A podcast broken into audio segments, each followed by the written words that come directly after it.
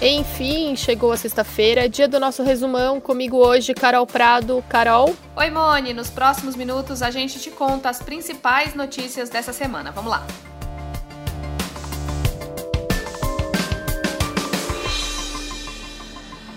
Infelizmente, Carol, a gente tem que começar mais esse episódio falando sobre o avanço da pandemia no Brasil. Os números de casos e de mortes não param de crescer. Nessa semana, o Brasil bateu recorde no número diário de mortes por três dias seguidos. Assim, a gente chega nessa sexta-feira com mais de 34 mil pessoas que perderam suas vidas para a Covid-19. Com isso, o Brasil passou a Itália e já é o terceiro país com mais vítimas no mundo. Pois é, Moni, muito triste. São mais de 618 mil casos da doença no país. Brasil, com esses mais de 618 mil casos, é o segundo país do mundo com mais infecções confirmadas, atrás só dos Estados Unidos, que tem mais de 1 milhão e 900 mil casos. É importante falar aqui que os números oficiais de infecções e de óbitos são divulgados sempre no final do dia, mas o Ministério da Saúde vem divulgando os dados cada vez mais tarde da noite. E na terça-feira, o presidente Jair Bolsonaro foi questionado sobre o que dizer a quem perdeu entes queridos por coronavírus. A resposta foi essa. Para os enlutados, que são inúmeros, o que, é que lamenta todos os mortos, mas é o destino de todo mundo.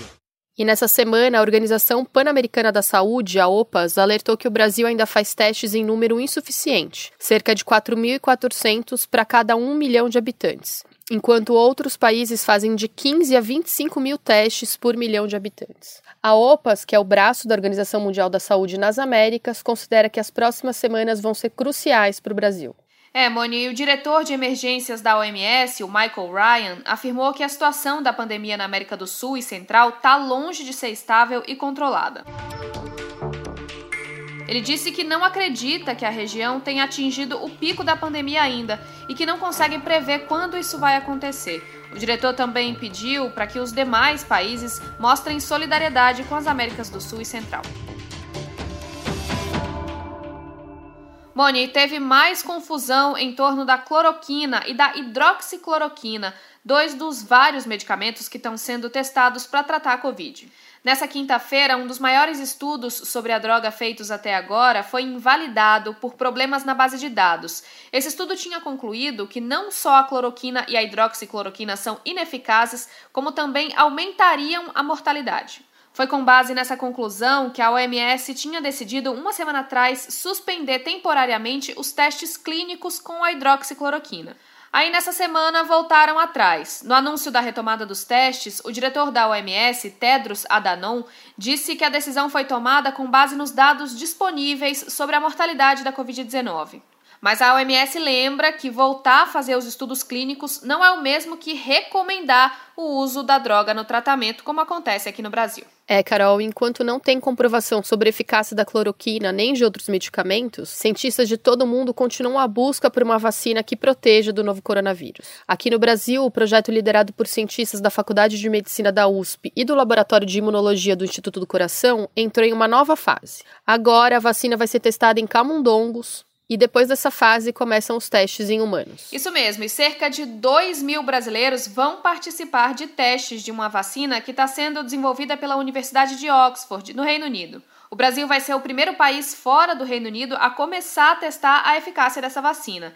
Isso porque o Brasil ainda é um dos principais focos da pandemia e a alta exposição ajuda os pesquisadores a identificar se a vacina ajudou ou não na proteção contra o vírus. Pelo mesmo motivo, os voluntários vão ser pessoas que atuam na linha de frente do combate ao coronavírus. A pesquisa teve que ser aprovada pela Anvisa e vai ser conduzida no Rio de Janeiro pela Rede DOR e em São Paulo, no CRI e na Unifesp. E nessa semana saiu mais um dado que mostra os reflexos da epidemia na economia. A produção da indústria caiu quase 19% em abril, isso na comparação com março. Chegou ao nível mais baixo desde que começou essa medição lá em 2002. Mas apesar da forte queda, o resultado veio menos ruim do que o esperado pelos economistas. Alguns temiam uma queda de até 29%. E ainda falando de economia, nessa sexta-feira o dólar era cotado abaixo de R$ 5,00 pela primeira vez desde março. Nessa quinta, o ministro da Educação, Abraham Weintraub, foi à Polícia Federal entregar o depoimento no inquérito que apura se ele cometeu crime de racismo. Vamos relembrar rapidinho aqui o caso. No começo da pandemia do novo coronavírus, o ministro usou as redes sociais para insinuar que a China poderia se beneficiar com a crise causada pela doença Nessa ocasião, ele disse que a pandemia seria um plano infalível para os chineses dominarem o mundo. Essa publicação gerou várias críticas e o ministro apagou a mensagem, mas a embaixada chinesa disse que as declarações tinham um cunho racista e causaram influências negativas na relação entre a China e o Brasil. Bom, voltando para o depoimento do ministro na PF, Weintraub passou meia hora na sede da corporação em Brasília, não respondeu às perguntas e entregou o depoimento por escrito. Depois de sair de lá, ele foi recebido por apoiadores e falou sobre liberdade de expressão. A liberdade é a coisa mais importante numa democracia. E a primeira coisa que vão tentar calar é a liberdade de expressão. Obrigado pelo apoio, gente. Weintraub também está no centro de um segundo inquérito que apura informações falsas e ameaças a ministros do STF. No depoimento dessa investigação, Weintraub ficou calado. E olha só, quem for prestar o Enem vai ter mais tempo para pagar a taxa de inscrição. O novo prazo é dia 10 de junho. Esse prazo foi estendido depois que alguns candidatos reclamaram de problemas para gerar o boleto.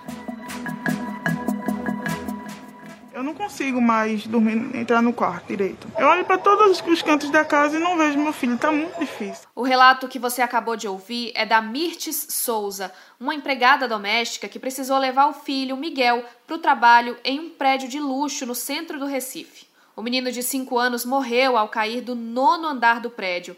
Ao sair para passear com o cachorro da família, Mirtes deixou Miguel no apartamento com a patroa, Sari Cortes Real, esposa do prefeito de Tamandaré.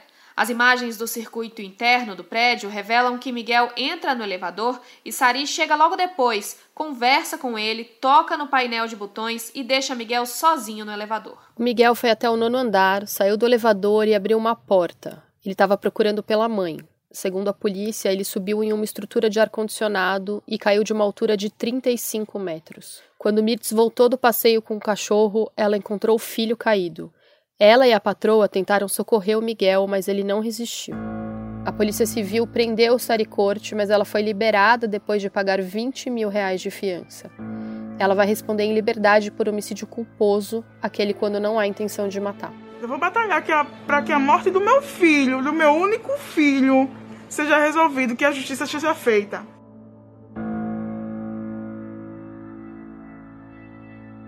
Nos Estados Unidos, as manifestações antirracistas continuam tomando as ruas de todo o país. Os manifestantes pedem justiça pelo assassinato de George Floyd, um homem negro que foi imobilizado e asfixiado por um policial branco. A quinta-feira, décimo dia de protestos, foi marcada por atos pacíficos e pelo primeiro funeral de Floyd em Minneapolis.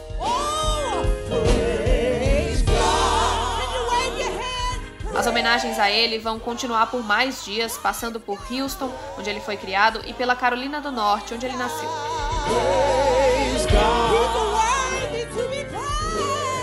Em uma das imagens mais marcantes até agora, centenas de pessoas se deitaram no chão de uma ponte em Portland, em silêncio. No início da semana, porém, vários dos atos terminaram com cenas de violência e vandalismo. Na terça-feira, 40 cidades americanas impuseram toque de recolher para tentar conter novos confrontos entre os manifestantes e a polícia.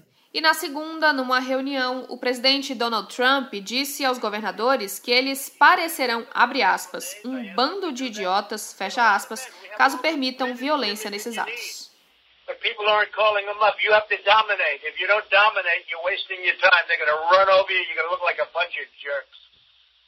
Trump também fez um pronunciamento em Washington. Ele disse que caso os governadores não garantam a ordem, ele vai enviar militares para as ruas. Enquanto ele discursava, os arredores da Casa Branca registraram confrontos. Cerca de 700 homens da Guarda Nacional reprimiram um ato até então pacífico. A morte de Floyd também gerou uma onda de comoção e protestos em vários países.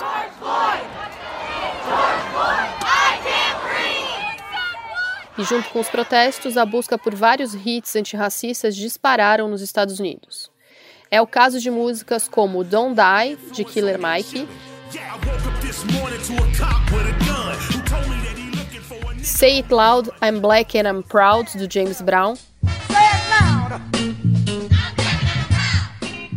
Fuck the Police, do NWA. E This is America, do Childish Gambino. E por aqui, o presidente da Fundação dos Palmares, Sérgio Camargo, chamou um movimento negro de escória maldita em uma reunião que foi gravada sem que ele tivesse conhecimento. Alguém que, que, que quer me prejudicar, invadindo esse prédio aqui para me espancar, quem poderia ter feito isso? Invadindo com a ajuda de funcionários aqui, movimento negro, os vagabundos do movimento negro, essa escória maldita.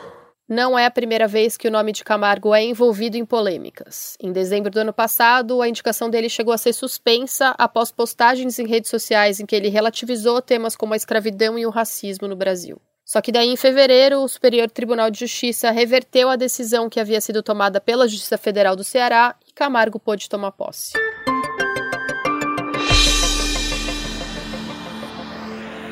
Tapa na pantera, como a gente chama, dá um tapa na pantera, porque tá tudo quieto, assim, a pantera tá quieta, de repente dá um tapa, pá, na pantera, a pantera começa realmente a perceber. Maria Alice Vergueiro, dama do teatro e dona de um dos primeiros memes da história da internet brasileira, morreu aos 85 anos na quarta-feira. Maria Alice estava internada na UTI do Hospital das Clínicas com um quadro grave de pneumonia. Com mais de 50 anos de carreira, ela passou por grandes teatros de São Paulo, como o Arena e o Oficina, onde atuou em peças como Rei da Vela e Galileu Galilei. Na TV Globo, ela também participou da novela Sassaricando, de 1987.